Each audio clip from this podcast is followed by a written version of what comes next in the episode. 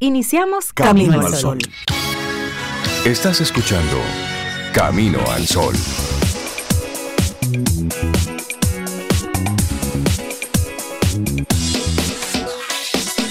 Comienza Camino al Sol. Muy buenos días y bienvenidos a Camino al Sol. Es jueves, estamos a 22 de diciembre, año 2022. Hey, me gusta esa fecha. Buenos días, Cintia Ortiz, Beida Ramírez y a todos nuestros amigos y amigas Camino al Sol oyentes. Buenos días en este 22, 22, 22. 22, 22, 22. Buenos días, Rey. Buenos días, Cintia, Laura, Sofía y todo el vivo. Yo espero que, que estemos bien. Usted todos. respira, buenos días. Exacto, respira. Pero hay que hacer un chin más, porque ya ese respirar le viene a uno como un regalo, ¿no? Hay que hacer un poco más, como, Sí, como tener actitudes positivas ante la vida, de, tú sabes, de, de darle para allá, Ayer- cerrar un fin de año, como revisando todo. escuchaba a un monje hablar ayer que Ajá. decía, cuando usted se levante y abra los ojos y de esa primera bocanada de aire consciente, es decir, que usted diga, estoy vivo, Sí. y que su pensamiento sea, ¿m? Voy a hacer de este día un día que valga el esfuerzo, Claro. que valga la pena ser vivido. Y dice él, y después de eso usted dele para allá, pero que ese- esa, e- esa primera inspiración consciente, tú te digas a ti mismo, esto es un regalo, estar vivo ya es un regalo. Así es que Y lo que toque en el día de hoy, lo que toque hoy, vamos a darle con todo, que valga la pena. ¿Y tú, Cintia, cómo estás hoy? Yo estoy muy bien, contenta por, por el día, por los recorridos este año, por lo que falta este año, pensando en la fecha 22, 22, 22. No suelo quedarme mirando esos números, pero está bonito. Sí, pero el, el año... 22, ¿de 22, dónde ustedes 22, lo sacan? No, hay, 22. hay dos 22. Eso es... Estamos a 22. Ah, bueno, es cierto, 12, 22, 12, No, pero, 22. pero mira qué interesante, está el 12. Exacto. Qué sé yo, como que hay muchos No dos sé, juntos. como que muchos eso- dos juntos, para lo que eso significa. Pero eso está bien, 22, 22, 22. Sí. Y 12. y sí, sí, 12. por si ¿no? acaso. Exacto. Dos cosas importantes, Rey. Ajá, primera. La comandanta Rosa Potentini. Está de cumpleaños. Está de cumpleaños. Ah, pero le mandamos un abrazo y nuestras felicitaciones. Que siga cocinando bueno. Sí. Que siga con esa Nos buena actitud de vida. a un que, nos, in- cocinado. que nos invite. Y bueno, mi hermano mayor, Clifton Ramírez, está de cumpleaños Ese en es el día de hoy. Otro motivo de fiesta. Clifton, te Sí. mando un gran abrazo. Pásala bien. Sigue teniendo una, una vida bonita. Sí. Sí, te mando un gran abrazo, amigo. sí, Él va está de bien, cumpleaños. va bien, una vida Sí, bonita, él bien está, él vivida. está muy bien. Esta noche cenó con él y su familia y ¿A a darle hora? su abrazo en persona. ¿A qué hora llegamos? A las 8 Mándame te dar las que coordenadas. Danos Sí, sí, el te voy a dar las coordenadas. Perfecto. Y así empezamos el día, pegándonos y viendo el plan, cómo lo vamos armando. Por supuesto, Porque porque, porque miren, nuestra actitud camino al sol de hoy, ¿saben cuál es? ¿Cuál es? El plan es que no hay plan. El plan es que no hay plan. Sí, a veces nos pasamos toda una vida muy planificada, muy estructurada, muy organizada. Entonces ya de inmediato comenzamos a estructurar el 2023. Y estamos ya, no, no, no, todavía el año 2022 promete. Estamos a 22, todavía a este le quedan 8 o 9 días. Haga algo con estos 8 o 9 días que le quedan a este 2022. Luego en el 2023 ya si lo vemos, entonces usted va a resolver lo que, lo que sea para el 2023. Entonces, el plan es que no hay plan. A veces planificamos demasiado. Demasiado. Por lo Y menos no- hoy suelte eso. de- y no de nos hacer damos plan. y no nos damos el permiso de la espontaneidad Sí. no nos damos el permiso de la flexibilidad entonces hoy queremos invitarte y que sea esa nuestra actitud camino al sol hoy el plan hoy es que no hay plan Suelte eso. suelte No eso. En el buen sentido. No te puedo hacer mucho caso, Rey, yo lo suelto.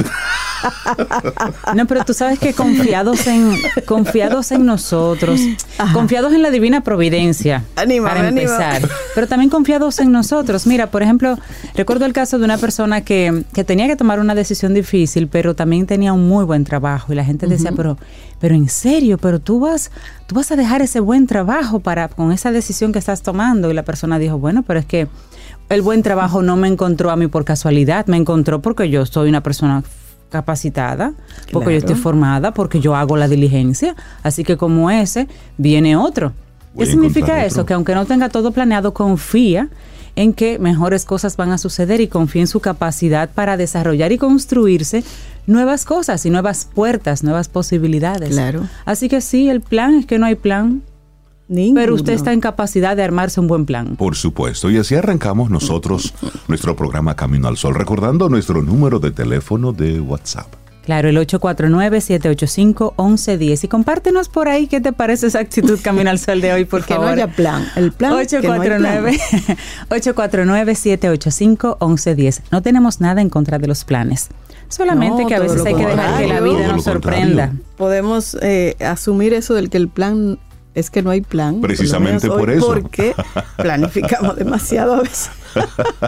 Así es, son las 7, 7 minutos en esta mañana del jueves. Les mandamos un gran abrazo a todos aquellos que conectan con nosotros desde cualquier rinconcito del universo. Sí, sí, sí. Ya en Marte nos así- reportaron sintonía en Júpiter. Sí.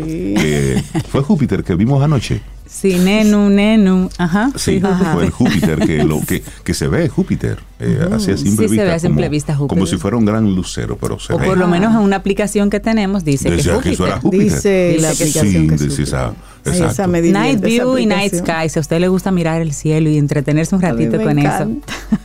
Arrancamos nuestro programa como siempre. Buen ánimo, buena actitud, buena intención y con buena música. Así es, y esta vez con algo como para abrir así, con esa actitud. Qué bonito, eso es. Rosario Flores, así iniciamos. Lindo día. Los titulares del día en Camino al Sol.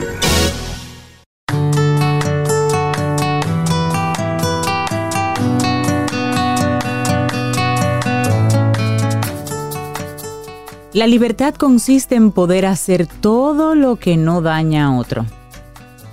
Alfonso el Sabio. Seguimos avanzando en este camino al sol. Muchísimas gracias por conectar con nosotros a través de estación 97.7 FM y también caminoalsol.do. Iniciamos nuestros titulares con los familiares del barítono Fausto Cepeda. Tienen más de, él tiene más de 40 días ingresado en la Plaza de la Salud y está en un estado delicado. Los familiares solicitaron la entrega del medicamento de alto costo Tandy, Xtandi, que es el requerido para intentar detener el avance del cáncer de próstata que padece Fausto Cepeda. En una misiva dirigida al presidente Luis Abinader y a la ministra de Cultura Milagros Germán, las hijas del cantante lírico detallaron que pese a tenerlo aprobado dentro del programa de medicamento de alto costo, este aún no llega a la farmacia del Instituto Nacional del Cáncer Rosa Emilia Sánchez Pérez de Tavares, conocido como el INCARD, para su despacho correspondiente. Cepeda permaneció 16 días en una residencia de cuidados especiales. Se encuentra de nuevo para ingreso en UCI en la referida Plaza de la Salud. La lucha continúa. Estamos muy agradecidos de ustedes por el apoyo brindado en las etapas de este difícil proceso tanto del Ministerio de Cultura como el Ministerio de la Presidencia, indica la carta, y sostienen que es un viacrucis interminable, pues a pesar de la disponibilidad en el laboratorio, las cajas no están disponibles para el despacho y las promesas de entrega se desvanecen. De las cuatro cajas para el tratamiento de cuatro meses, solo ha sido posible conseguir una, que terminó de administrarse hace más de un mes. Lamentaron entonces que como ellos hay más familias en esta situación. Y ahí es donde Wow. debemos hacer entonces un, un alto. Ese era un, ese era un programa que funcionaba muy bien. El- este programa de los medicamentos de alto- los medicamentos de alto costo, que son, son medicamentos que primero no están de forma normal en las farmacias, se hacen compras especiales porque son medicamentos muy costosos. Para el paciente no es opcional. Y eso. pa- exacto. Y cuando estamos viendo, como dice esta misiva, que es un asunto administrativo, pues esto llama poderosísimamente la atención. O sea, el Porque- medicamento está ahí, en Sí, cajas. Así lo dice la misiva Wow. que los familiares Está probado Sí. que se le entregue. Sí, dice, a pesar de la disponibilidad en el laboratorio, las cajas no están disponibles para el despacho. Y estamos hablando de la vida de, De la una vida de- persona. Pero en este caso, que es muy conocido, el barítono Fausto Cepeda, en este caso se retratan muchas familias que están padeciendo Imagínate lo- exactamente lo, que lo no mismo. tienen acceso a hacer esa misiva y que llegue a los Exactamente. medios. O sea, que es- estamos que hablando son, son medicamentos De vida o óyeme, muerte. de vida o muerte, que no, no espera una decisión administrativa. Además, este era un programa que funcionaba muy bien, Sí, sí, sí, donde de forma cíclica todo iba avanzando. Un tema en la época de la pandemia por el, por el, las el despacho, el y despacho el y- recibir eso desde Exacto, fuera. Pero las- ya, claro. la pandemia fue hace dos años. Sí. Entonces, estamos hablando de que las autoridades deben ponerle atención. Son muchas personas que están padeciendo este momento porque no tienen ese medicamento de alto costo, no lo tienen disponible. Y peor aún, si está en el país, si es un asunto administrativo, por Dios, por favor Ahorita lo resuelven por la estamos, carta. estamos hablando de, la idea. de la vida de una persona. En este caso lo conocemos, es una persona pública, don Fausto Cepeda, una gloria nacional que dio tanto de su arte al país y sus familias están pidiendo Y los que y no. los que no. ¿Mm? Así arrancamos con uno de los titulares. Bueno, en esta ocasión vámonos a la ONU. La República Dominicana pide ante la ONU la intervención internacional en Haití. Una vez más, el canciller de República Dominicana, Roberto Álvarez, ha clamado ante el Consejo de Seguridad de las Naciones Unidas sobre la situación de Haití, de que se necesita una fuerza multinacional para enfrentar las bandas criminales a fin de devolver la paz a esa nación. En un mensaje de varios minutos, Álvarez citó que las pandillas apoyadas por parte de los sectores político y militar de Haití no solo atentan contra la tranquilidad, sino que obstaculizan el combate al hambre y al cólera, enfermedad que ha matado a más de 2.000 personas desde que se desató ese brote. ¿Cómo podrán repartirse los alimentos para alrededor de 5 millones de personas en riesgo de sufrir inseguridad alimentaria aguda en el 2023, incluidos unos 2 millones de niños, niñas y adolescentes, de los cuales aproximadamente 250 mil padecen desnutrición aguda? Eso se preguntó el canciller frente a sus colegas de la ONU. En ese sentido, en nombre del gobierno dominicano, el canciller pidió cuanto antes la intervención internacional para combatir las bandas del vecino país. Pero por otro lado, el ministro de Relaciones Exteriores y Culto de Haití, Jean-Victor Gueneus, aseguró que es urgente para el pueblo haitiano que se formalice el envío de una fuerza militar internacional que acompañe a la policía en el combate de las bandas armadas y permita restaurar el orden en el país. Durante su intervención en la sesión espe especial del Consejo de Seguridad de las Naciones Unidas en Nueva York, el funcionario aseguró que las razones que llevaron al gobierno haitiano a solicitar este apoyo aún continúan. Los datos que llevaron al gobierno de Haití a solicitar el apoyo de una fuerza especializada para acompañar a la Policía Nacional haitiana en su lucha para eliminar o al menos contener el fenómeno de las pandillas, restaurar el orden e imponer el imperio de la ley, expresó. Durante su intervención, Genus anunció que el primer ministro Ariel Henry se reunió con representantes de la sociedad civil, miembros del sector empresarial y de los partidos políticos con el fin de celebrar elecciones generales en el 2023. Bueno, cambiemos de tema. Las alcaldías con capacidad autorizarán el uso de suelo, y esto según la Ley de Reordenamiento Territorial. La ley, pendiente de promulgación, deja a los cabildos una potestad que algunos consideran propia del Ministerio de Economía. Los gobiernos locales, esto es alcaldía y distritos municipales, que cuenten con capacidad productiva, económica y de recaudación y que tengan una población mayor de 15.000 habitantes, según el Censo Poblacional del 2010, podrán gestionar y autorizar uso de suelo tras la aprobación en el Congreso Nacional de la Ley Ordenamiento Territorial, Uso de Suelo y Asentamientos Humanos.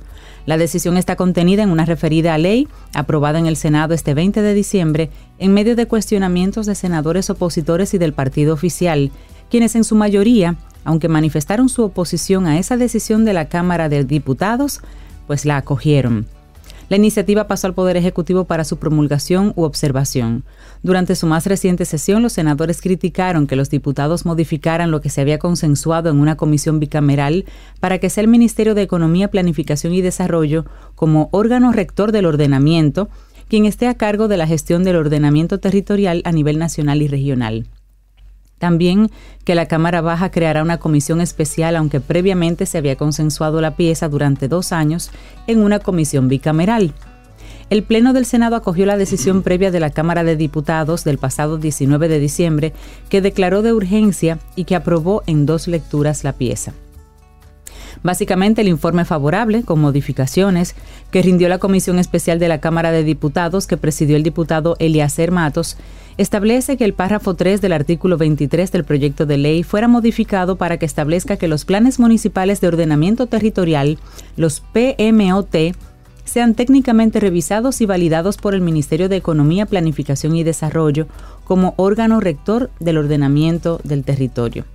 Así que los gobiernos locales, en este caso alcaldías y distritos municipales, es posible que los que tengan capacidad administrativa y de y de cantidad de personas que gestionan, pues puedan autorizar uso de suelo y esto según la nueva ley de ordenamiento territorial aún por promulgarse.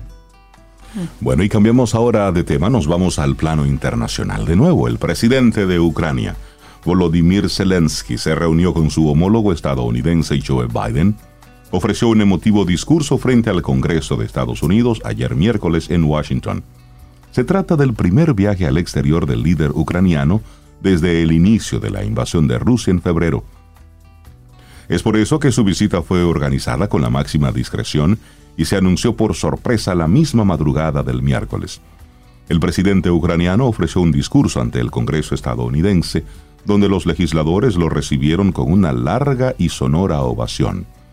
Nuestras dos naciones son aliadas en esta batalla, y el próximo año será un punto de inflexión. Lo sé. Zelensky denunció los ataques militares rusos a las infraestructuras ucranianas, especialmente a las centrales eléctricas. Lamentó que millones de ucranianos vayan a pasar las fiestas navideñas parcialmente a oscuras por los cortes de luz, pero aseguró que pese a ello celebrarán la, la Navidad con la confianza de alcanzar su libertad con dignidad y con éxito también agradeció las, las cuantiosas donaciones recibidas de parte de Estados Unidos en equipamiento militar, aunque afirmó que de momento no es suficiente para ganar la guerra. Zelensky remarcó a los congresistas que su dinero no es caridad, es una inversión en la seguridad y la democracia globales que gestionamos de la manera más responsable el Congreso tenía previsto votar la aprobación de otros 45 mil millones de dólares adicionales en ayuda económica y militar a Ucrania, como parte de su presupuesto total de 1,7 billones en defensa para el 2023.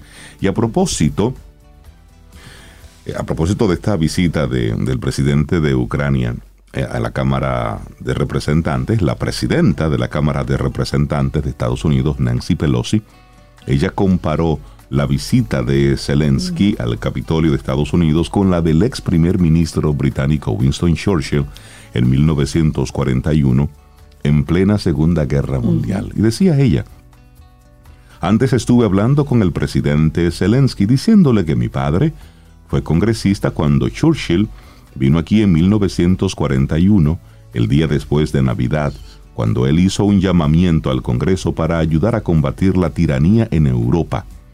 Ha traído al presidente, al presente, la titular de la Cámara Baja durante una rueda de prensa en conjunto que hizo con Zelensky. Muy bien, bueno, volvamos a Haití.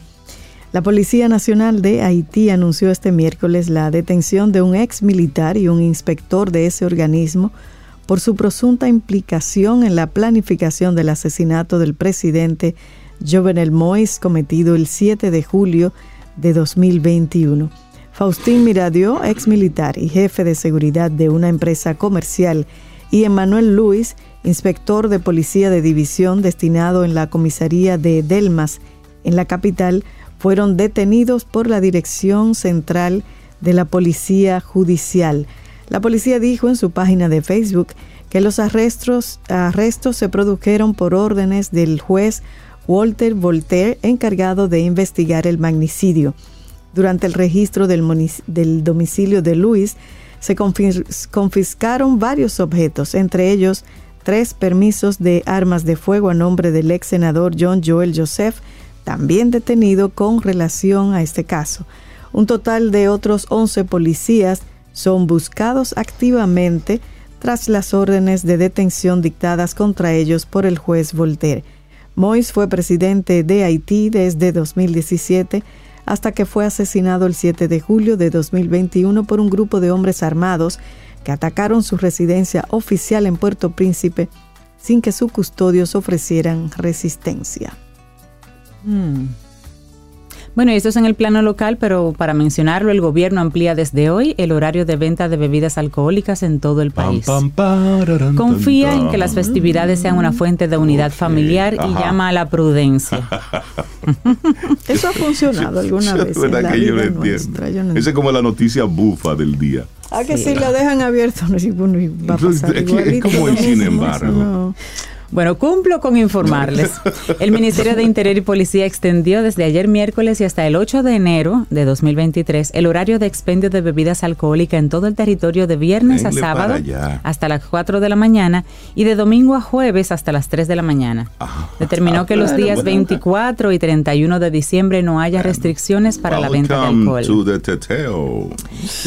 La resolución 009-2022 consigna que la flexibilización con motivo de la celebración de las fiestas de Navidad y de fin de año también contiene un llamado a la mesura y una exhortación a compartir en familia, en comunidad con armonía, a recordar que el espíritu de estas fechas es la unión.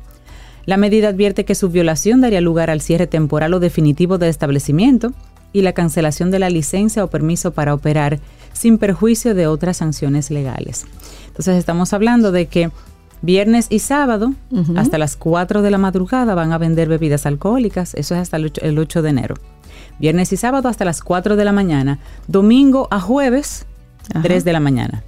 Ok. Bueno, pero... bueno, pues ya vamos a dejar los titulares ahí. Ahí está bien. Ahí sí, vamos a dejarlo ahí. Hay uno que está muy bueno. Hay uno que está muy bueno. De cómo se hace una pierna de cerdo jugosa y con cuerito crocante. No, eh, con cuerito crocante. ¿Cómo hacer esto? No, está, ok, no la vamos a leer esa. Lo dejamos acá y son algunos de los titulares. Comencemos a probar más vegetales. Compartimos aquí en Camino al Sol. Laboratorio Patria Rivas presenta En Camino al Sol la reflexión del día.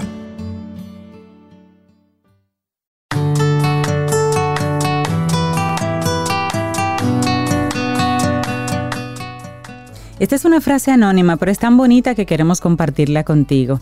Dice, encontrarás el camino en susurros de verdad que experimentas en tu propia vida cotidiana. Y al seguir ese sendero, encontrarás mayor paz y alegría a lo largo de cada día.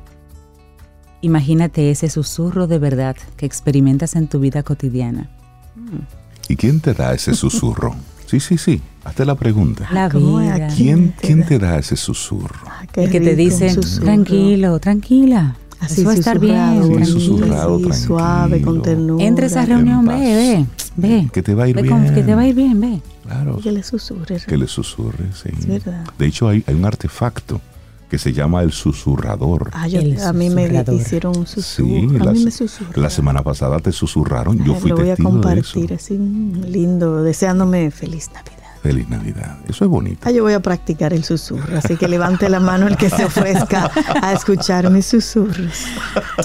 Que, oh, permítete no hacer nada. de vacaciones. La No, lista, de de, vacaciones. la lista de espera va a estar Sí, ahí sí, en sí, WhatsApp. levanten la mano. las 7:38 minutos. Nuestra reflexión en esta mañana a propósito de nuestra actitud camino al sol de hoy, que es que el plan es que no hay plan. Ninguno. Entonces, hoy, permítete no hacer nada. Rey, te digo que no me lo digas mucho, que yo me lo creo fácilmente. Miren, vivimos en una sociedad en la que se nos impone que tenemos que producir y producir y producir y seguir produciendo. Nos insuflan la salsa y la falsa idea de que debemos de tener una vida ocupada, porque si no es así, señores, no tenemos tanto valor personal. Por lo que acumulamos trabajo, cosas que hacer y tareas a lo largo de nuestro día a día, quedándonos casi sin unos minutos para no hacer nada. Salud. Salud. Así es, Hay gracias. como, como algo aquí.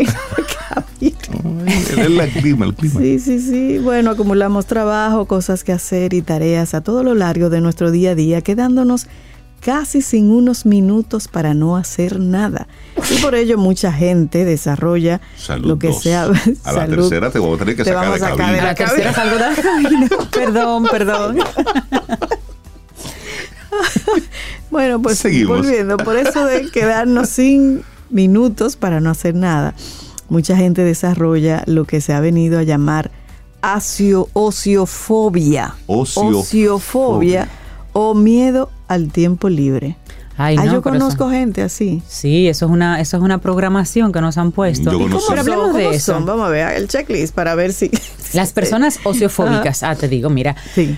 Las personas sociofóbicas sienten un gran vacío interior cuando se ven en una situación de ocio, que lejos de generarles disfrute y bienestar, les provoca una enorme ansiedad sobre Rey. Además de ansiedad, estas personas tienden a sentirse muy culpables, como si esa libertad o ese tiempo para el goce no les fuese merecido, o como si estuvieran perdiendo un tiempo que podrían invertir en algo más productivo. Las personas ociofóbicas sienten un intenso temor a la posibilidad de sentir aburrimiento, pues eso les, supondría algo intolerable, les generaría malestar y les recordaría continuamente que no están haciendo nada productivo. Es por ello que se imponen estas personas ociofóbicas jornadas de trabajo muy estrictas e intentan tener la mayor parte del tiempo ocupado, bien sea en varios trabajos, aprendiendo idiomas, haciendo un máster tras otro, etc. El caso es que no se permiten tiempo de no hacer absolutamente nada, de simplemente estar en el sofá tumbado tranquilamente, escuchando música o leyendo un libro.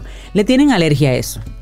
Eso es una persona ociofóbica. Bueno, en una ocasión dijo Pascal, todos los males del hombre proceden de su incapacidad para sentarse en la silla de una habitación y no hacer nada.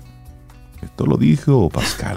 Bueno, en los casos más extremos, estas personas llegan a ponerse ansiosos por estar de vacaciones, pues no saben disfrutar de un tiempo en el que no hay nada que hacer.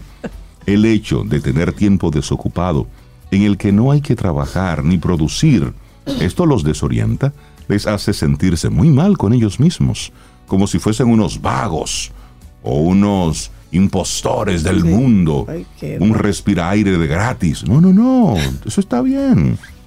Y mucha de esta gente no toma vacaciones, entonces esto acaba por agotarlos Claro. físicamente, también mentalmente, y se ponen mucho más ansiosos, aunque ellos, por supuesto, ni se dan cuenta, ya que prefieren tener el tiempo ocupado por el malestar y la culpa que sienten si no lo hacen. Ay, pero que me den las vacaciones a mí. a nosotros que nos la den para que vean. Nos hacen transferencia. Exacto. Bueno, pero ¿por qué hay personas que temen al tiempo libre? Evidentemente, esto es fruto de una creencia irracional aprendida. Como hemos dicho antes, las sociedades industriales son muy responsables de este comportamiento, pero también la educación recibida en nuestra familia o el ser personas responsables en exceso. Estas personas están continuamente diciendo a sí mismas que el no hacer nada o el aburrirse es algo deplorable y totalmente malo y que ellos no valen nada y son unos vagos y no tienen su tiempo ocupado. Oye, eso. Qué radical. Señor. Pero también se dicen que hay que aprovechar el tiempo hasta el último minuto, pues perder el tiempo es algo malísimo. Y decía Jean Baudrillard que el aburrimiento es como un zoom despiadado sobre la epidermis del tiempo. Entonces esta persona ven el tiempo libre como una amenaza y en consecuencia sufren. Por lo tanto, es imprescindible que para liberarse de este miedo cambien su creencia irracional por otra más racional y adaptativa que les permita vivir más tranquilos. O sea, en español, deben interiorizar y decirse a sí mismo eso que practican los italianos que denominan dolce far niente. Dolce, Lo aprendí en sí. come, reza, ama, reza, come, ama. Eso. Dolce far niente.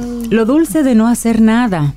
Eso es beneficioso y no nos convierte en unos vagos ni mucho menos, sino en personas que necesitan descansar y disfrutar de otras cosas que no tengan nada que ver con producir o trabajar. Dolce far niente para Eso ti. me gusta. ¿Te gusta? Sí, me lo han dicho. Lo dulce de no hacer nada. Lo dulce de no bueno, hacer pues nada. para ello, como en toda confrontación de creencias, tenemos que buscar pruebas y agotar, aportar algunos argumentos que nos convenzan de que esto es así. El primero es ser consciente de que somos como animales que necesitan descanso. Sí, hermano, hermana, Sí. usted es un animal. ¿eh? En, en eso estamos Somos claros. animales Somos evolucionados. Entonces, en eso, entienda que usted tiene que descansar un poquitito. Exacto. La naturaleza no nos diseñó para trabajar y producir tantísimas horas. Así eso es. forma parte de un estructo. Es decir, Claro. nosotros hemos creado este sistema. No. Por ejemplo, Tommy. Tommy está aquí, está ahí, él se mira. levantó hace media hora, pero ya está durmiendo de nuevo. Sí, pero que él como que oyó algo de lo Fernante y entonces él volvió y se acomodó. y se acomodó, él está en su Dulcemente- indolce ferniente. Dolce Ferniente, ya, bueno.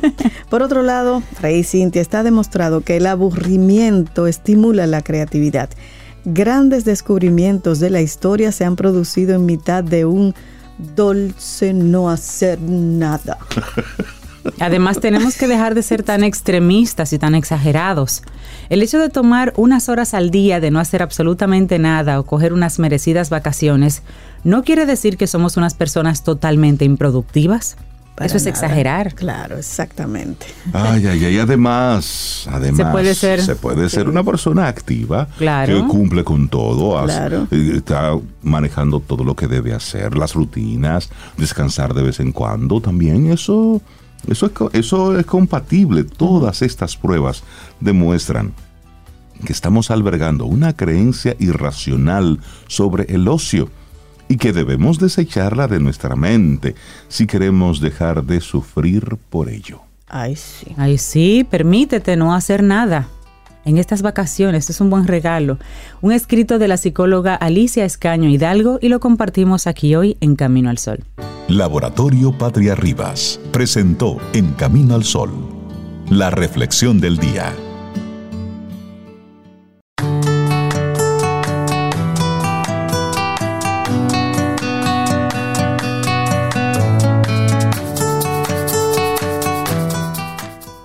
Cuando estás presente, puedes permitir que la mente sea como es, sin enredarte en ella. Una frase de Eckhart Tolle. Y nosotros seguimos avanzando. Esto es Camino al Sol a través de estación 97.7 FM y también Camino al Sol.do. Muchísimas gracias por estar ahí conectados con nosotros. Y en esta Navidad disfruta del amplio surtido que ofrece Supermercados Nacional para realizar tus actividades y compartir con los tuyos. Aprovecha todas las ofertas disponibles hasta el 31 de diciembre. Feliz Navidad y próspero 2023. Te desea Supermercados Nacional. La gran diferencia. Se, se- se escucha bueno eso ya. Sí, rico. Feliz 2023. Próspero, dos eso, Eh, eso es muy bueno. próspero. Próspero. Señores. Sí. Yo recuerdo cuando la gente decía de forma muy generalizada Ajá. para el año 2020. Este es el año. Ya tú verás que este es el año. Este Mucha gente fue el- decía, fue el y- y año, el Fue un 2020 cambio de fue el año. 1900 a 2000. Sí, sí, entonces había Fue el año, el año. ahí El mundo se esa iba a acabar, además. No, pero fue del 2019 al 2020. Ah, de- Y sí, fue el año donde tuvimos la pandemia. Claro, ese fue. Ese fue el año. Efectivamente. Donde estamos así como... Se le cumplió. Se le cumplió. Entonces, para este año lo que queremos invitarte, así es como que tú proyectes, por supuesto, pero también dejes un poco de espacio a que te dejes sorprender. Yo te repito nuestra actitud Camino al Sol para hoy. El plan es que no hay plan. Y veamos qué dice al, al, al Y eso es un buen plan. Y eso es un muy buen plan. A ver qué dice sobre esto. Nuestra, querida, Fénix. Fénix Pérez. Fénix, Nuestra coach. Hola Fénix, buen día. Buenos días por la mañana. ¿Cómo estás? ¿Cómo estás? Ay, dichosa, enamorada de ustedes. Un poco triste porque no fui al encuentro. Ah, Ay, te te lo perdiste. Muy bueno el mangú, Ese muy mangú, Lo rico. último, ese Sí, chocolate pues yo- con pan. Y, y la conversación exquisita. Ah, no, eso es lo No, mejor. a eso que uno va, a eso que uno va, pero, pero yo, yo no, no Estabas en espíritu, en energía. Sí, me, me, me llamaron varias gente, ya tú sabes, yo estaba ahí como entre, entre la miseria, entre no, no me dijeron. Y, y entonces después dije, bueno, pero tal vez... Que no te ¿Cómo que no dijeron. te dijeron? Usted, usted- usted está en un grupo Usted ahí. se enteró ahí. La invitación se no, no, envió al los correo grupos- electrónico y grupo Claro. exclusivo Ya- de Ya, ya colaboradores. tendremos Camino esa conversación Sí. en otro escenario. Vamos a En otro chismear es- eso. no, vamos pero usted no en el aire. Si usted no lo leyó, Estamos dispuestos a tener la conversación, pero en otro momento. Fénix Pérez, es tu última presentación en este 2022. Ay, Dios mío. ritual aquí ahora mismo. Por supuesto, arrancamos. Bien. Fíjate, el tema es los rituales. A mí no me gustaba eso de los rituales. Yo tenía como unas posturas, tú sabes, radicales. Como yo no meditaba antes, porque yo decía que la gente que meditaba era fea y pobre. Qué lindo. Y ese Qué concepto. Dios Pero mío. nosotros cambiamos y evolucionamos Sí, y claro, vemos que no. a Así Dios que y al universo. Esta Fénix es un caso serio. No, no, ya, yo he tenido que convencerme, pero a través de la ciencia. Para mí realmente todos estos descubrimientos científicos eh, han significado el acercarme a un, a un nivel de conciencia eh, y de espiritualidad Ok. que yo sé que yo nací para ese nivel. Desde pequeña, porque mira, mi mismo nombre lo dice, eh, el trayecto que vivieron mis padres también lo dice, o sea, el tipo de lectura que había en mi, en mi casa, el tipo de, de- recursos y de herramientas que se utilizaban, la, cercanía a las artes, eh, tía Mechi que abrió esa puerta ahí, ya tú sabes. Eh, entonces yo, yo sé que yo estaba diseñada para este nivel eh, que yo cada día trabajo hacia, hacia crecer a nivel emocional, intelectual y espiritual. Pero no era meditando con estas creencias que yo tenía, que yo lo iba a conseguir. Tenía que venir la ciencia para hablarme desde un, una, una- un acercamiento más medible, un acercamiento con un eh, observado desde, desde un rigor científico. Tú sabes, bueno, entonces nada, el punto es que a los rituales, pues eh, yo he podido hacer las paces con los rituales, entendiendo a nivel neurológico cómo trabajan, Ok. Lo que, lo que hacen en el cerebro y lo que hacen también en tu sociedad. Por ejemplo, eh, hace unos meses, en mi familia como que no se estila eso, mi familia es muy poco tradicional. O, mi papá y mamá vinieron a, a como querer romper todas las tradiciones, tú sabes, eh, y lo lograron. Eh, entonces, eso de que de los bautizos, yo no estoy bautizada. Mis hermanitos se bautizaron porque le, grande ya, porque le, le- le- le dijeron con la- el can de la primera comunión en el colegio, tú sabes. Eh, Pues le dijeron que si ellos se querían bautizar y ellos, claro, el coro del, tú sabes, el coro del curso. A mí no me tocó eso, parece que como yo, a mí me cambiaron tanto de colegio, parece que, que cuando me tocaba No la primera comunión me cambié y, y no coincidí. no. Entonces, bueno, eh, el punto es que mi hermanito hace un bautizo el otro día, hace unos meses, con, con- con su primera bebé que nació. Y él vive en Nueva York, entonces él viene y este bulto, Dios mío, cosa tan terrible, le- y, y sale toda la basurita familiar también. Y que si yo no me hablo con fulano y que espérate, que, que uh. Y finalmente logramos hacer el bautizo. Mira, Yo me cambié, ya tú sabes, de punta en blanco. Y fui en la catedral. Y fuimos para el bautizo. Y yo, bueno, este es un ritual nuevo. O sea, yo no estoy acostumbrada a eso. Ellos no lo hacen, empiezan en grande. Ajá, entonces, oye, y esta, y esta pobre bebé, la pobre, tan chula que está. Mira, resulta que Claudio, mi hermano, dice en público, cuando estamos en, la- en el desayuno, en, la- en el almuerzo, él dice, miren, eh, nosotros hacemos esto porque ustedes son el círculo de apoyo de esta niña que, nace, que, nació hace estos meses. Ustedes van a ser los tíos y las tías. Ustedes van a ser las personas a las que si nosotros le faltamos, ellos, ella va a poder recurrir. Entonces nosotros queremos que ustedes la conozcan, se la apropien, la hagan suya y que asimismo ella ya comience a exponerse a ustedes. Entonces este encuentro y esta ceremonia es para que Comenzar ese ustedes proceso. sepan y ella sepa. Y todos sepamos que ya no somos nosotros dos solos, sino que nosotros somos tres. Y bueno, Que hay un, hay un respaldo. Y yo me imagino que eso a ti te movió el piso. ¿Eh? no, no supiste ¿Y que tú eres yo la caí. madrina? No, no, porque yo no estoy bautizada. Ah, verdad, no puedes. Pero, Pero, yo sus, soy la única Cierto. tía hembra. sus palabras muy atinadas y dan Sí. ahí un sentir real a ese, a ese evento, a ese encuentro. Que, que esa es la finalidad de ser un Claro. padrino, una madrina. Exactamente. Eso es los rituales cuando son frente a la sociedad. Así mismo el matrimonio. Exacto. El matrimonio eh, eh, te saca a, a ti de la disponibilidad hacia el mercado de relacionarte en pareja.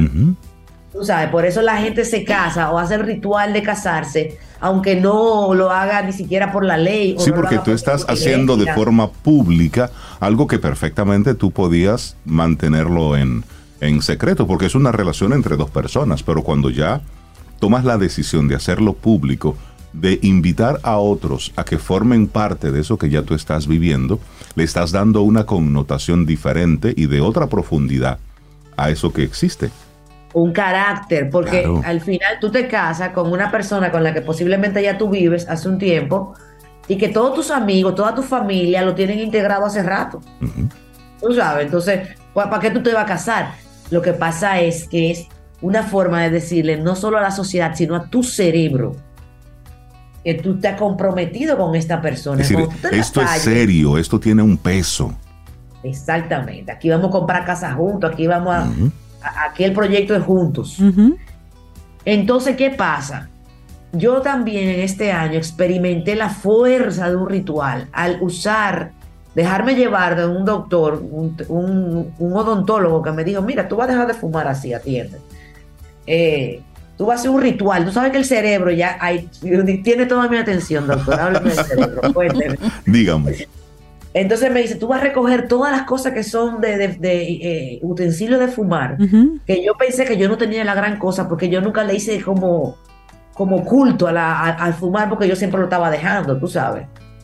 Entonces, eh, pero te hablo de 34 años como, como fumadora. O sea, no, no, es, no es que yo fumaba, que lo cogí hace dos años y que lo voy a dejar, no. Eh, yo- una cosa seria.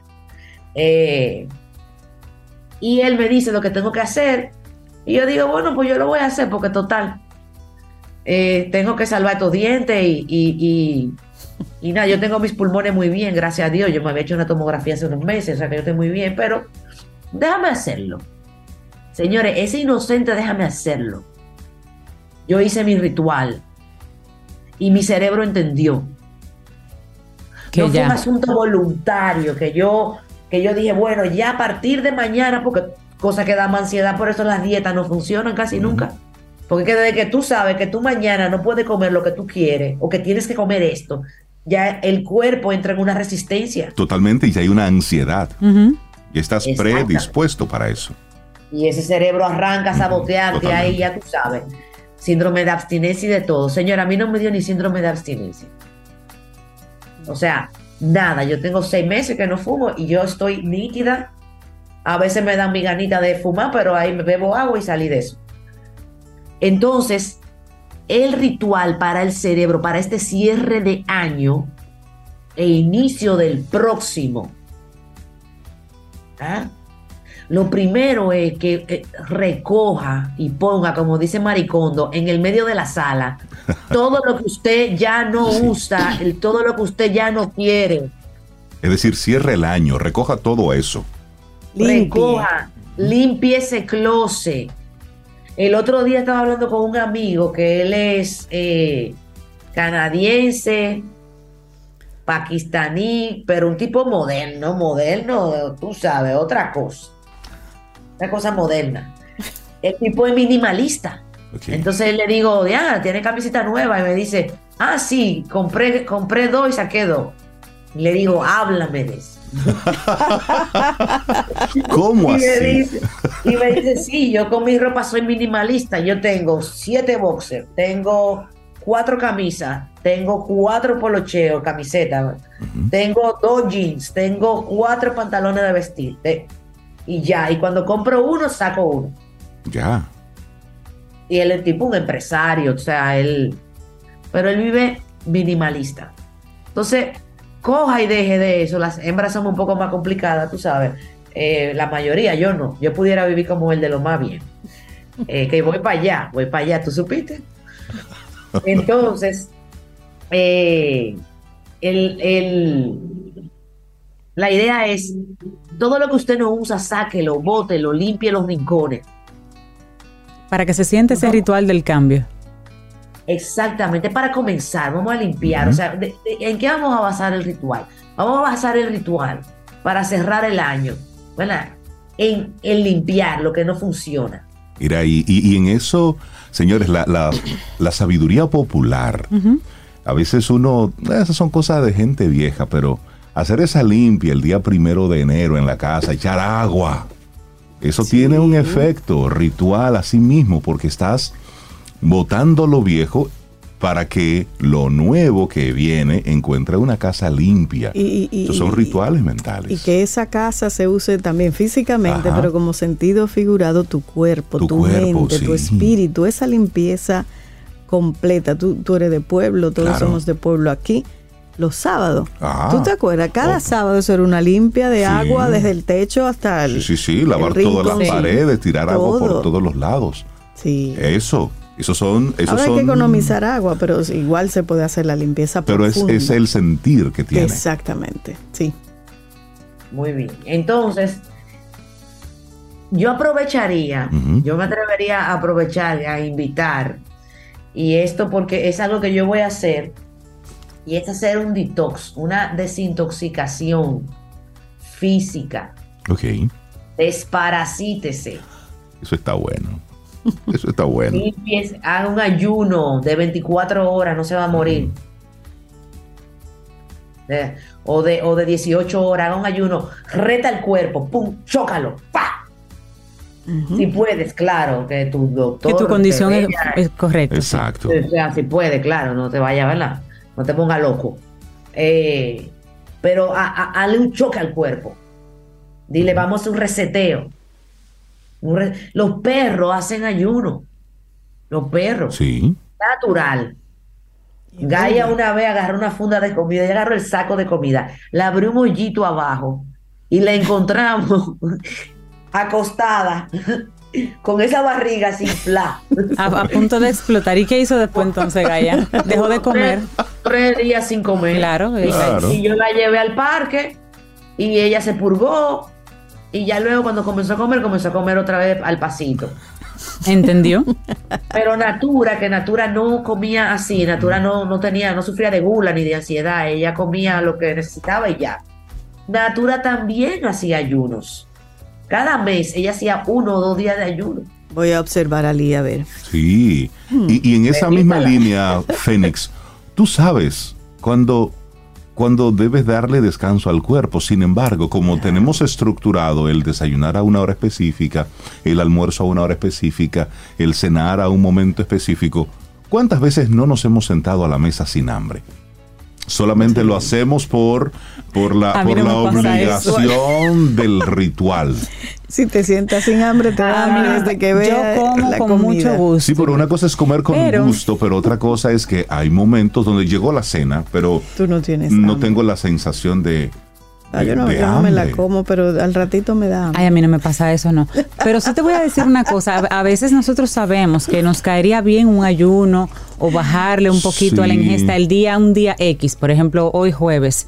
Pero tú sabes que el día que tienes por delante te va a demandar un nivel de energía Claro. y de productividad. Usted se prepara. En el que tú decides entonces, no, yo voy a comer porque a lo mejor me da un vaído, me siento mal, no voy a poder comer hasta tal hora. Fénix, ¿qué tú dirías ante, ante eso? No, que usted no tiene que comer. Si usted no tiene hambre, usted no tiene que comer. Usted no se va a denutrir. Y que por si acaso. 40, 40 años comiendo. Sí. Porque, que me va a dar un vaído, pero ¿un vaído de qué? De que usted no comió ayer. Pues ya. Anda con una mentica siempre, por si acaso. Eh, y ni eso, eso de estar anda- a- arrastrando de que con comida, andando con comida. Eh, mira, yo hasta lo del termo del agua, de que andando con un termo Con, de agua. con un galón. Pero, agua pero en eso- casa. mirando el tanque. de- Pero, es un- pero tú tienes una, una cisterna lo que tú tienes. es una Pero cisterna que tú tienes ahí. Déjame ver. Sí, pero ese de mi casa. Yo no, oye, Ah, tú yo no no, puedo andar. Señores, el ser humano no es cierto que tiene que andar con una fundita de comida y con una fundita de porque usted no vive en el desierto. Porque cada dos horas hay que, hay que comerse siete Me gustó semillitas. eso, No, señor. porque usted Pero no vive en el desierto, loco. es verdad. No. Y el agua, el agua, usted beba, pida agua donde quiera que usted llegue. Eso de andar como con un Ay, apéndice. sí, mira, me gusta eso que tú dices. Uno se complica tanto a veces. pues uno anda con un apéndice. Mira, cuando yo me iba para la selva el año pasado, digo, bueno, voy a llevar mis meriendas. ¿Qué merienda? Yo no tengo que estar arrastrando comida. Hay comida, señores, vivimos, en una época donde venden comida en cada esquina. Donde usted puede tal vez tener una fundita de semillita o de algo si usted está muy light. Pero si usted está muy light, aguántese a comer en su casa, sentado en la mesa con dignidad. Claro. No esta cosa como que usted se va a denutrir o que se va, que me da un vaído. No, eso no es verdad. Eso es, eso es ¿cuántas, vital. ¿cuántas horas puede el hombre, la mujer, estar sin comer alimento sólido? Entonces, porque usted dure dos, tres, cuatro o cinco horas sin comer nada, usted se va a morir. No, señor. Yo estoy totalmente de acuerdo con Fénix ahí. Claro, Entonces, Fénix, que uno tenga una condición en- médica. en que- los rituales. Sí, claro. Claro, Totalmente. las condiciones Entonces, médicas en, el ritual que tú nos estás proponiendo hoy, estás hablando de, primero, desechar las cosas que ya no utilizamos en este año. Eso por Mira, un lado. Y por otro lado, estás hablando de desintoxicar nuestro cuerpo. Ese es el segundo ritual al que nos estás invitando. Exacto. Fíjate, yo más que invitarte a un ritual específico, porque un ritual lleva muchas partes Sí. ¿ah? y lleva Y un si una sentir y todo eso.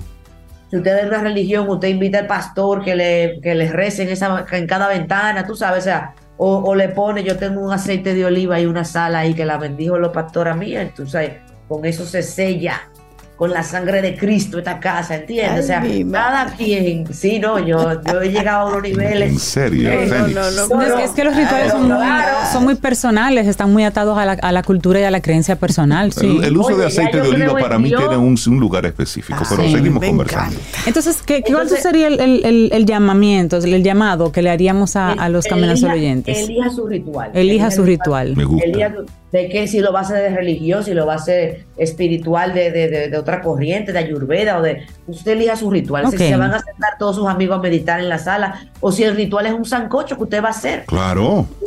Ahora. Nosotros tres tenemos nuestros rituales aquí. Ah, yo sí. Sí, A mí sí, me sí. encanta. Exacto. Entonces usted usa el que usted quiera. Si es eh, eh, eh, eh, eh, el, el incienso, bueno, lo que usted diga.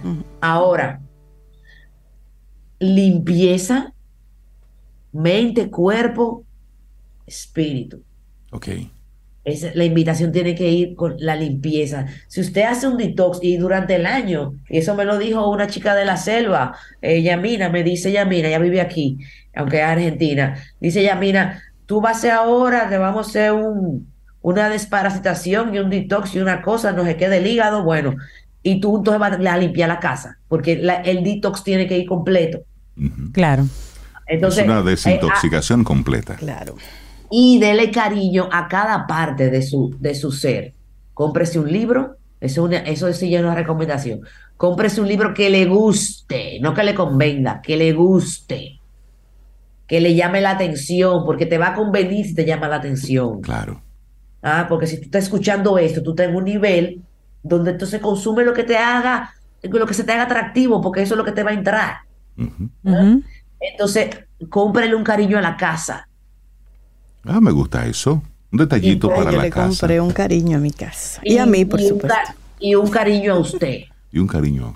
Sí. A usted, o sea, Eso está una chévere. ropita, Ay, sí. una cosita que, un, un gusto, gu- de ese gusto, de ese gusto, añóñese. Ay, yo sí. Me gustan estas, estas recomendaciones que nos haces. Fénix Pérez, este año 2022, ya hoy vamos cerrando con tu participación aquí. Mañana nos queda así como el último programa del año. Pero Fénix, darte las gracias por todo lo que nos compartiste, todo lo que experimentaste y hiciste público aquí en Camino al Sol. Desearte unas felices fiestas y por supuesto invitarte a que en la temporada número 11 de Camino al Sol en el 2023 tú nos acompañes. Muchísimas gracias. Yo soy, señor, ustedes no se imaginan lo honrada, lo privilegiada, lo dichosa, lo tan miembro de ese 1% de la humanidad que yo me siento al pertenecer a esta comunidad, al aprender de ustedes, de su labor, señores, tenaz. Usted- ustedes no son fáciles. Padre Celestial. Ustedes son loquitos los tres. Pero gracias a Dios. Gracias. Gracias. a Dios. Y, y- y pertenecer a esta comunidad de Camino al Sol oyente, señores, que ustedes, ustedes no se imaginan, ustedes saben, pero, pero el, el, el nivel, o sea, Gente tengo- maravillosa. no, no, o sea, es una cosa y, y en una exploración y en un, en un amor, en una empatía, en un vivir mejor, en una generosidad, o sea, en una comunidad, señores, de lujo, de lujo, Es que así. además es una masa crítica, que además me dicen, cuando yo me lo encuentro, me dicen, Fénix, mira, yo he entrado a sitios que yo hablo y se voltean y dicen, tú eres Fénix. Y me digo, sí, a tu orden. Y me dicen, camino Fénix. solo oyente. Me dicen, camino solo oyente. Ah, qué gente maravillosa, esa comunidad. Y, y son, y son gente que me han dicho, Fénix, después que yo comencé a escuchar ese programa, mi familia se transformó, Wow. Mi forma de trabajar Wow. cambió. Qué bueno. Gracias por decirnos eso. Eso es muy poderoso. Esta, esto a nivel ejecutivo fomenta el liderazgo, lo fortalece y lo robustece, porque trabaja con el individuo, contigo, Sí. y lo escucha la gente que está dispuesta a mirarse para adentro. Exacto. Sí, así es. Y Gente esa- valiente. Cosa, Y al final esa es la, esa es la invitación, Fénix. Todo es perfectible y nosotros vinimos a este plano a trabajarnos, a cultivarnos y hacer todo esto en armonía con el universo. Fénix, un gran abrazo, felices fiestas, pásala súper bien. Feliz Navidad y próspero año nuevo. Un gran abrazo, Fénix. Hasta enero. Hasta enero. Eso es allí ya. Bye.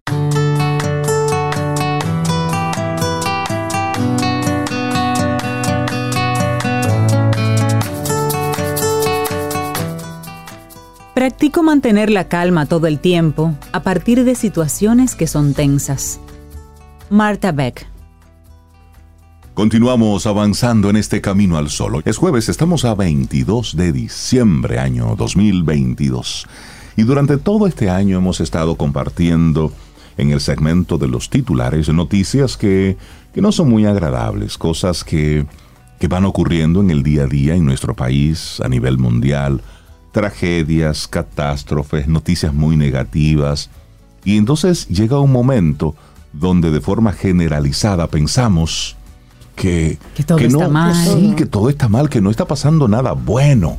Y entonces en este, en este resumen que vamos haciendo ya de este cierre del 2022, queremos compartirte algunas cosas buenas que ocurrieron en el mundo en este 2022 para que este año, en este resumen individual, nos vaya quedando en la boca de que sí, de que este año fue bueno. Sí. Primero, haz, hazte la, hazte la pregunta tú en términos individuales. ¿Cómo te fue a ti? No al país ni al mundo, no, a ti. ¿Cómo te fue en este 2022? Qué bueno recibiste y qué bueno diste. Exacto. Ese, ese, ese análisis es bueno hacerlo. Sobre todo porque tenemos clarísimo en la mente todo lo malo que pasó. Pero tenemos que hacer el ejercicio de integrar todo lo bueno que bueno pasó, porque también. ahí Por es que se hace un balance realmente. Y de seguro todos, todas tuvimos algo, bueno, Algo muy bueno. bueno. y algo muy bueno. O sea que Pero Es por lo pronto vamos a compartir unas noticias Sí, unas noticias que son, que fueron son cosas buenas a nivel general, así para que veamos que el mundo no está perdido. Y que hay gente buena todavía. Mira, la primera, la primera son noticias cortitas para, ¿verdad? Para poder abarcar un- unas cuantas más.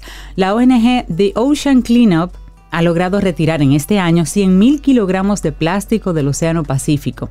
La compañía mantiene firme su apuesta de eliminar el 90% del plástico marino para el 2040 y su principal objetivo es el Great Pacific Garbage Patch, donde la basura de los países de Asia, América del Sur y América del Norte se acumula en un gran remolino de escombros en el agua. Pero ya este año retiraron 100.000 kilogramos de plástico del Océano Pacífico. Eso es una buena noticia. Sí, esa es muy buena. Y aquí hay otra.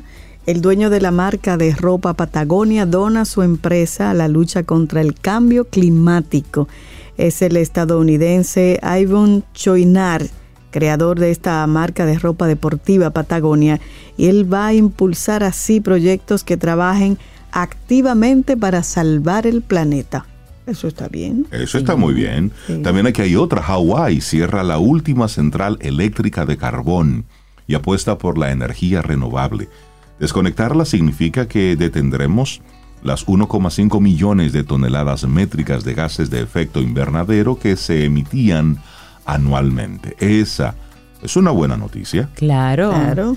Y un bebé de 13 meses recibe en Madrid el primer trasplante de intestino en asistolia, una técnica hasta ahora inédita en el mundo. Un trasplante de intestino con una técnica hasta ahora inédita se ha llevado a cabo en un hospital público de La Paz. La intervención en asistolia se realizó con éxito tras tres años de investigación. La bebé padecía de fracaso intestinal diagnosticado desde su primer mes de vida y se encontraba en un estado de salud muy deteriorado. Y sin embargo, esto fue posible. Ahí está. Bueno, otra. Un donante de riñón salvó la vida de dos hermanos gemelos de 11 años. Un equipo de nefrólogos y cirujanos del Hospital San Joan de Dieu del Hospital Clinic han llevado a cabo con éxito el trasplante de dos riñones procedentes de un mismo donante a dos pacientes gemelos idénticos, 11 añitos. Esa es una buena Eso es noticia. bello, bonito, sí. Dos vidas impactadas ahí. Así es. Bueno, otra noticia buena. Omomic, el primer ensayo en humanos de un fármaco español que ataca el cáncer y lo ha hecho con mucho éxito. Se trata de Omomic, el fármaco español que ataca el cáncer, más precisamente un gen, el llamado MYC, un gen que potencia el progreso de muchos tumores comunes como el de mama o el de próstata, que son los dos tipos de cáncer que más vidas cobran en Sí. el mundo cada año. De hecho, ha sido un éxito en la primera fase del ensayo, logrando ser eficaz para inhibir su acción, en algunos casos para estabilizar la enfermedad de forma segura.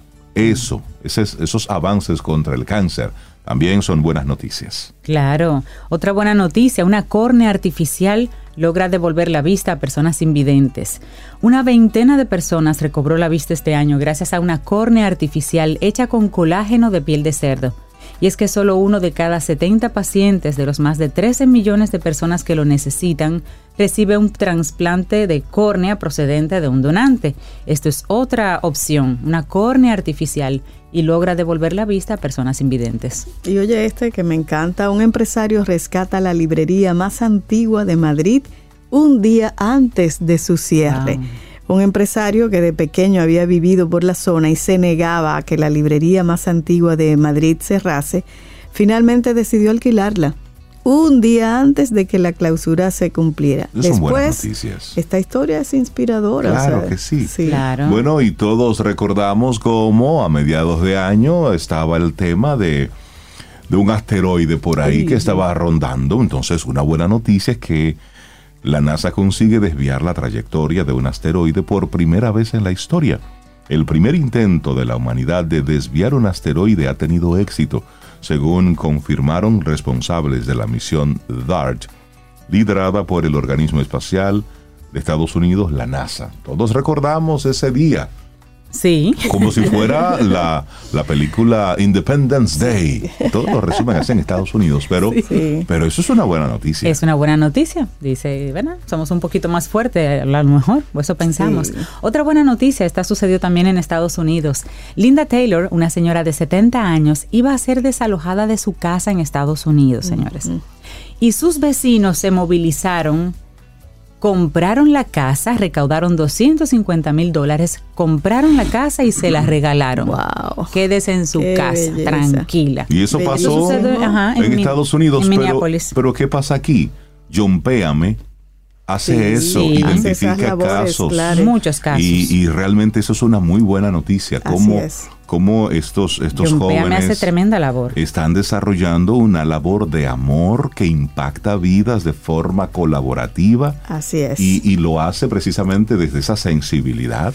A veces utilizan métodos que son muy dramáticos, pero es que son realidades dramáticas. Claro, no que la- no que la hacen así, que es sí, no, así. es, es lo que hay, pero al Así mismo es. tiempo eso mueve y mueve sensibilidades y eso son noticias positivas. Aquí hay una ah, demostraciones de amor que a veces uno no las cree.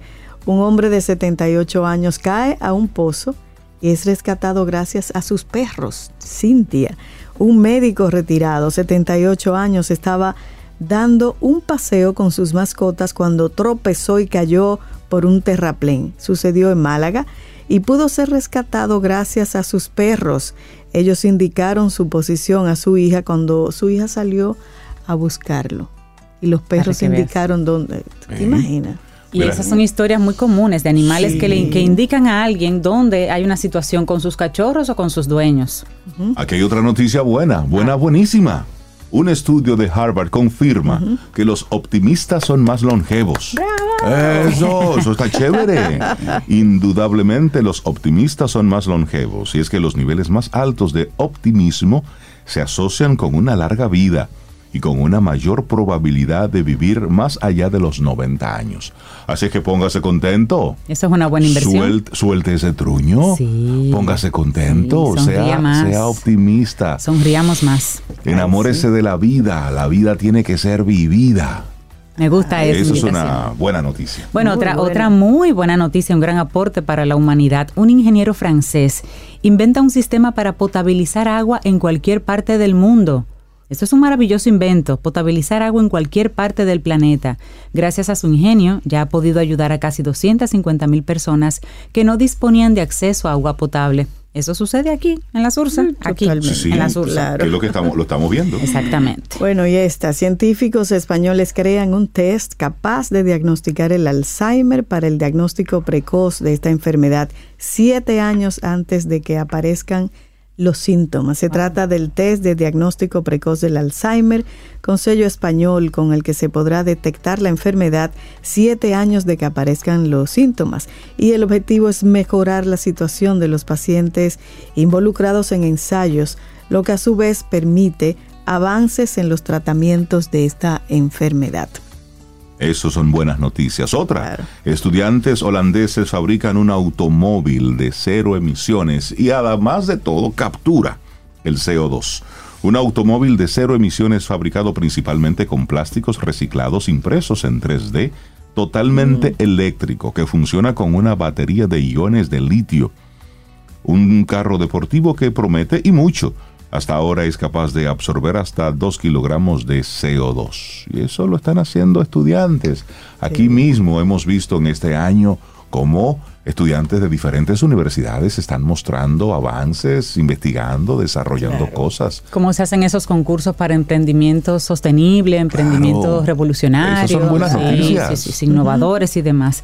Bueno, y finalmente un análisis de sangre podrá detectar precozmente más de 50 tipos de cáncer. Eso es otro. Hay mucho avance en la ciencia en este año. El Congreso de la Sociedad Europea de Oncología Médica habla de esto, de celebrar este, estas, estas nuevas pruebas que van a poner a disposición de, la- de las personas. Un análisis de sangre que permite detectar precozmente múltiples tipos de cáncer, más de 50. Sí, sí, Esas sí. son noticias positivas. Por ejemplo, todo Entonces- eso es bueno. Y entonces, y, y en su entorno, qué pasó en tu vida? ¿Cambiaste de trabajo? te promovieron, un proyecto que estabas planificando, lo desarrollaste y te fue bien. ¿Cuáles son tus buenas noticias? Empezaste tu plan de ahorros. de Por ejemplo, de inversión. Conociste a alguien. organizarte, Sí, una sí, deuda sí. ya la o, o, sa- cerraste. o saliste de alguien. Todo eso son Eso es noticias bueno buen- también. Claro. Sí, así Cambiaste, que- te moviste. ¿Cuáles son tus buenas noticias? Es la invitación. Es decir, porque a veces cuando le ponemos a esto, haz un análisis de cómo te fue el año. A veces somos muy estructurados No, y nos, vamos con lo más de, dramático. de noviembre y diciembre también, Exacto. borramos. ¿Qué pasó en enero? No, ¿Qué no. pasó en febrero? Aunque hace Sí. mucho, ¿qué pasó y qué fue bueno para Entonces, mí? ¿Qué de impacto positivo ocurrió en tu vida, en tu entorno? Mire, llegar vivo al 31 de Después de diciembre tan- sí. es una gran cosa. Sí, sí, sí. Póngase contento. Mira eso que dice Cintia, que uno olvida. Una sugerencia, vamos a partir de enero, y digo enero ya para hacer el Sí. año completo, pero puede ser hoy, anotar las cosas buenas que nos pasan. Una especie de bitácora de cosas De lo buenas. bueno. Las cosas y buenas que te entonces pasan. vamos a esa bitácora cuando nos sintamos así como un poco Guachi. eh, guachi, un poco en O baja. sea, que mi el papá lleva una que- bitácora de y cosas lleva una buenas. bi- bitácora de años. O sea, por tú- años él tiene lo que pasó. La ¿Tú quieres saber lo que pasó de en Marino. 2020? Sí, sí, sí, él te saca ahí. un calendario y te dice, mira, ese día pasó esto, esto, esto. esto. Ah, sí, sí, sí. Cumpleaños de no sé quién, visité a fulano, vi tal cosa, almorcé con fulano. sí, él lleva su Sí, bitácora. lleva su bitácora. Mi papá Qué es una bueno. persona muy optimista, muy alegre. Sí, sí, sí. Él, él está ahí en ese análisis Él está de ese análisis, sí, sí, sí. sí. Seguimos avanzando. Son las 8.33 minutos. Mira, el doctor Lars nos manda unas fotos hermosísimas de mariposas y su una niña Su mariposita hija, sí. preciosa, dice aquí disfrutando de nuestro programa favorito antes de salir para Constanza de vacaciones. Se van para qué Constanza. chévere. Qué rico. Hoy es jueves todavía, no me haga eso, no me haga eso. Pero disfrute, Que tenga un que lindo viaje y felices fiestas. Que la pasen muy bien.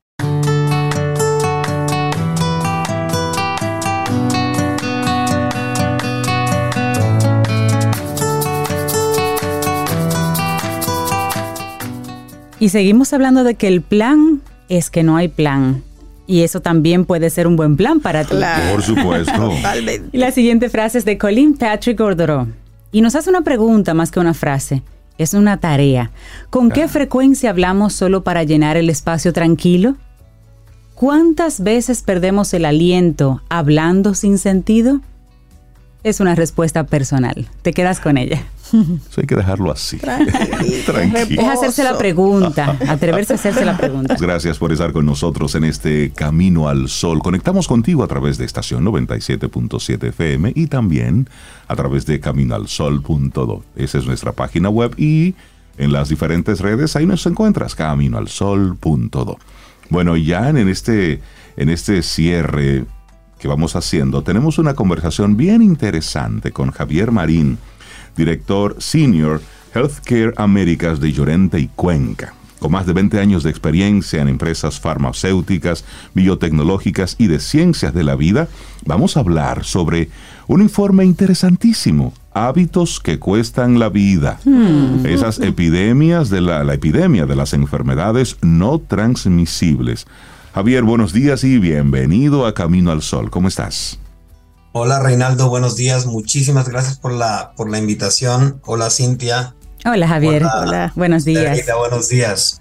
De verdad que es un tema muy, muy, muy interesante. Es una epidemia eh, de las de esas que no nos damos cuenta y que de alguna u otra manera están impactando muchísimo la salud, sobre todo de, de eh, nuestros países en Latinoamérica. Sí. es la principal causa de muerte, eh, eh, causa de discapacidad, de enfermedad crónica, causa 5.5 millones de muertes cada año, según datos de la Organización Panamericana de la Salud. Wow.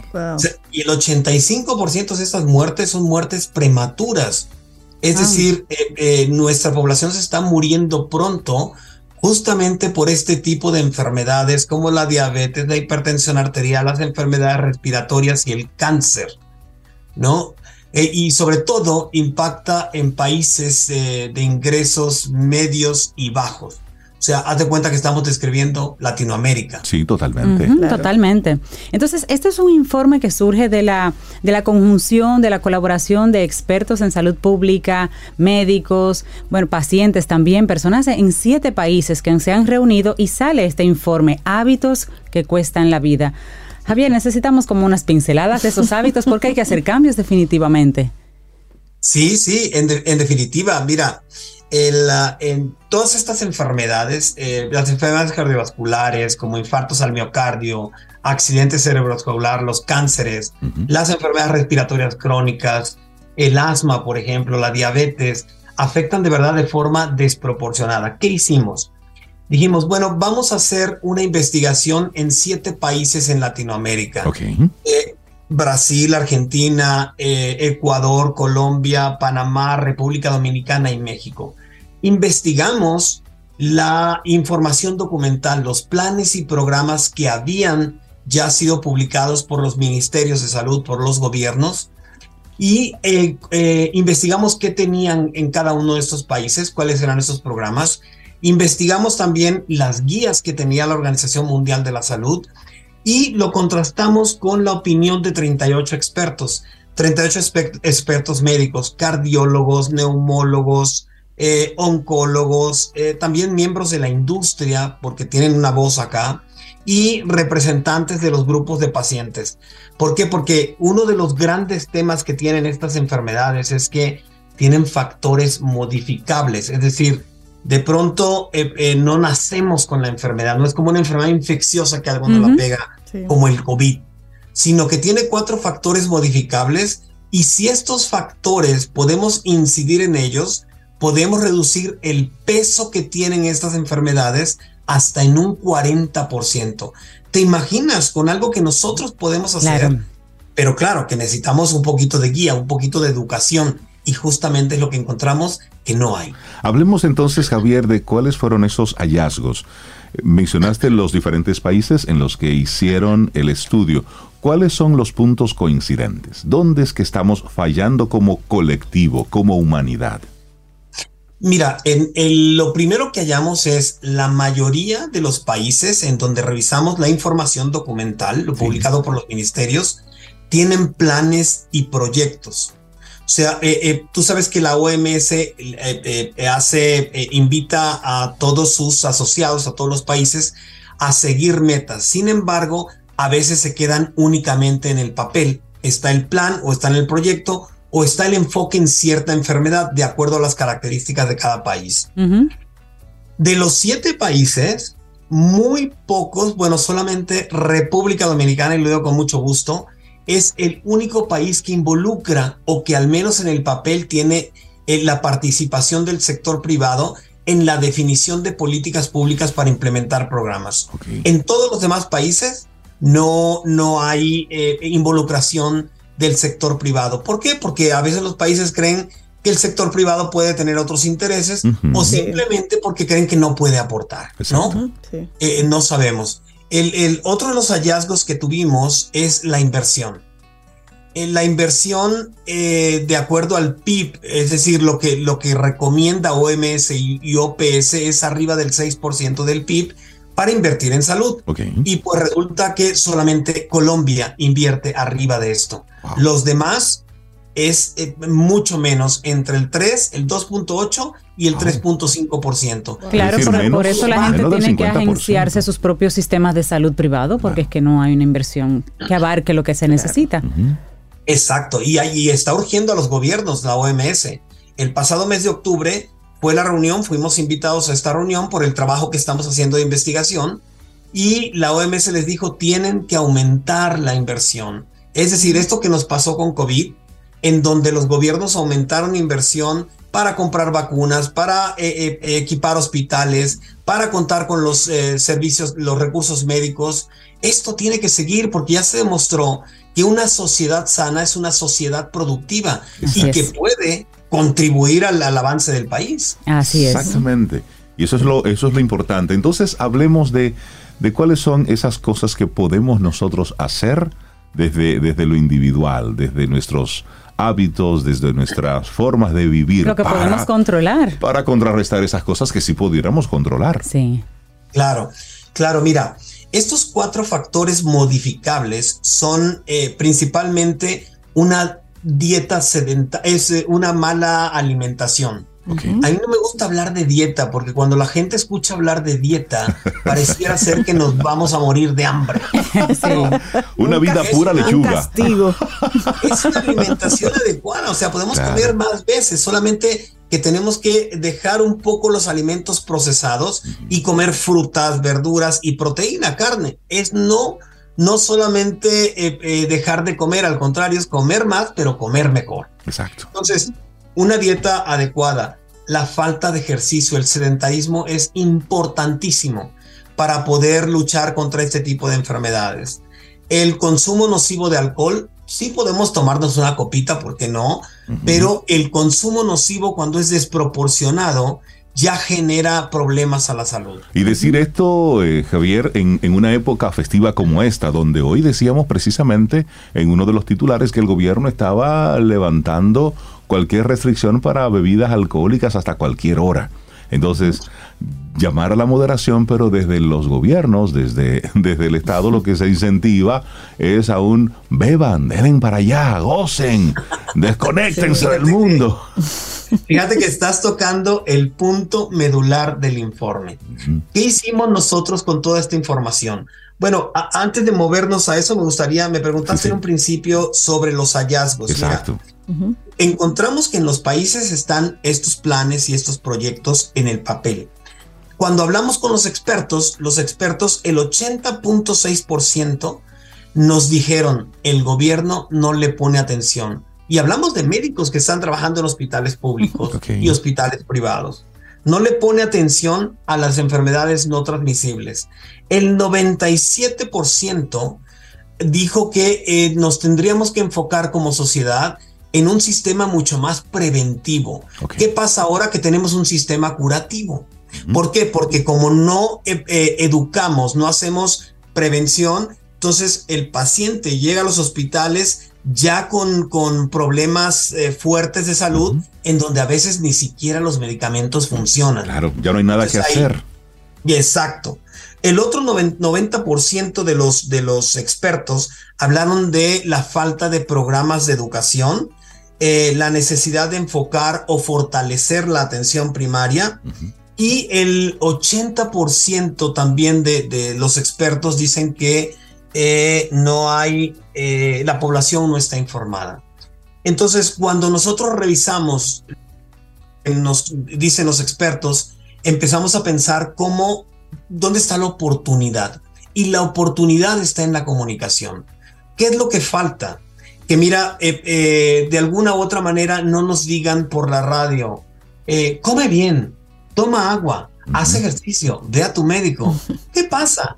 Nos entra por un oído y, nos sale por el otro porque no hay comunicación que, que genere una conexión. Y si no genera una conexión, no hay una conversión. O sea, a- ahora imagínate, ah, no usamos eh, eh, los datos, no usamos la inteligencia artificial, no usamos los nuevos canales de comunicación. La comunicación no conecta con, con nosotros, con el público en general. ¿Cómo queremos que una persona decirle, oye, come bien? Oiga, pues yo como bien, todos los días me como mis galletitas, mi café. Entonces yo Sí. como bien, nunca me quedo con hambre. O le decimos, toma agua. Bueno, yo tomo agua. Es decir, estos mensajes que se están transmitiendo por los medios masivos no están cumpliendo con lo que tienen que cumplir, que es modificar estos hábitos. ¿Y por qué? Porque el gobierno o los gobiernos no se han dado cuenta del impacto que tiene la comunicación. Y hablando de, de comunicación, Javier, recordamos todos aquí en Dominicana cómo en la década 80, sé que la recuerdan Cintia Zoe, eh, Eh, las campañas de, de- las campañas de salud pública que se hacían, por ejemplo, en la época del dengue, por ejemplo, cómo invitaban a la gente a limpiar con cloro los tanques de almacenamiento de agua, por el ejemplo. agua posada, Pero también sí. con el tema del cepillado. Cepillado. Cómo de forma sistemática esa campaña de del cepillarse los dientes y el doctor Muelitas, ahí hay que mencionar a, a- a la- a esa marca, eh, cómo hacían el esfuerzo por con una cancioncita, pero era salud pública. Era, es decir, era un mensaje que todos los días tú escuchabas esa cancioncita y te la aprendías. Lavarse las manos, Pero también la hora de dormir. La hora de dormir. Y eran campañas de salud pública. Así es. Pero ahí y estoy muy de acuerdo con Javier, el poder que tiene la comunicación, pero la constancia, el ser constante con esos mensajes. Así es. La, constancia y, la creatividad, Reinaldo. Fíjate que eh, nosotros hicimos un análisis. Eh, ¿Se acuerdan del, del, Ice Bucket Challenge de, la persona que se sí, de hielo? Sí. ¿Saben lo, el impacto que tuvo esto para recaudar recursos para una enfermedad? O sea, es, es, son elementos nuevos en la comunicación, canales nuevos en la comunicación que se pueden utilizar y que no se están utilizando. Cierto. Sabiendo que si impactamos estos cuatro factores de riesgo, imagínate, reducimos el costo que tiene para los sistemas de salud atender a, la población enfermo, enferma. Reducimos el impacto que tiene nuestra calidad de vida. O sea, si seguimos consumiendo alimentos procesados eh, con eh, exceso de azúcares, a final de cuentas vamos a llegar a los hospitales pues con una salud eh, bastante disminuida, bastante afectada, y pues a veces ya se puede hacer poco. El costo que esto genera. Bueno, no nada más el costo para los hospitales. Imagínate tú un papá que, que, tiene, lo tienen, lo van a tener que cuidar la esposa o los hijos, los gastos que generan medicamentos, es altísimo y solamente es una buena comunicación para educarnos sobre lo que podemos hacer. Buenísimo. Y lo podemos lograr. Sabemos que la, la, comunicación tiene esa efectividad. Y me gustaría comentarles otro tema que encontramos. Hablamos hace ratito de la involucración, el involucramiento del sector privado. En ningún país de Latinoamérica, a veces por ideología, a veces porque se considera que el sector privado tiene otros intereses, eh, no se le invita a participar. Las políticas públicas no son inclusivas. No se invita ni al sector privado ni a los pacientes. Entonces, la OMS dijo, tenemos que crear un ambiente colaborativo. Es momento de detener esta epidemia.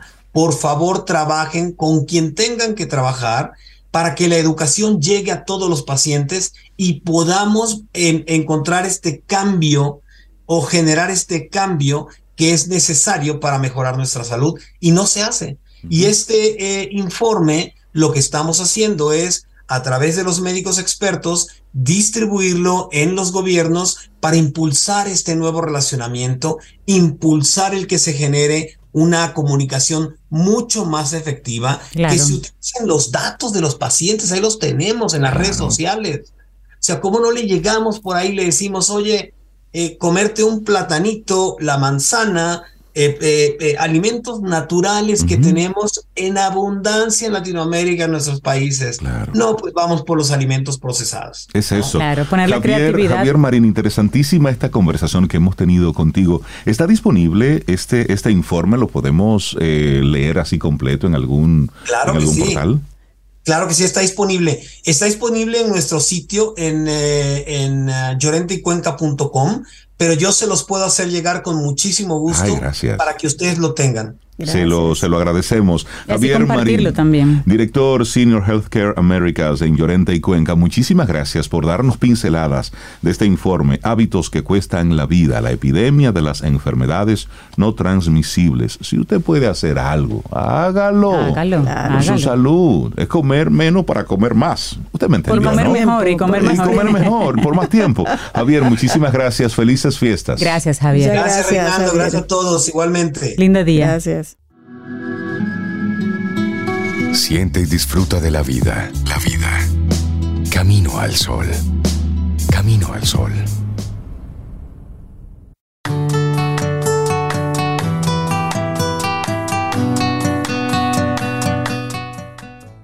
Mantén la calma, sereno, siempre al mando de ti mismo, de ti misma.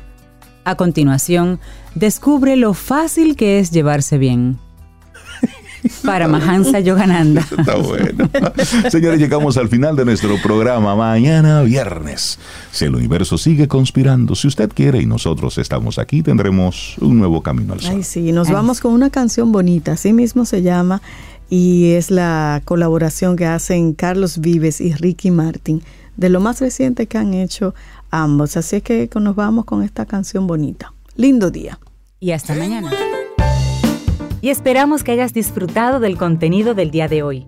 Recuerda nuestras vías para mantenernos en contacto. Hola arroba caminoalsol.do. Visita nuestra web y amplía más de nuestro contenido. Caminoalsol.do.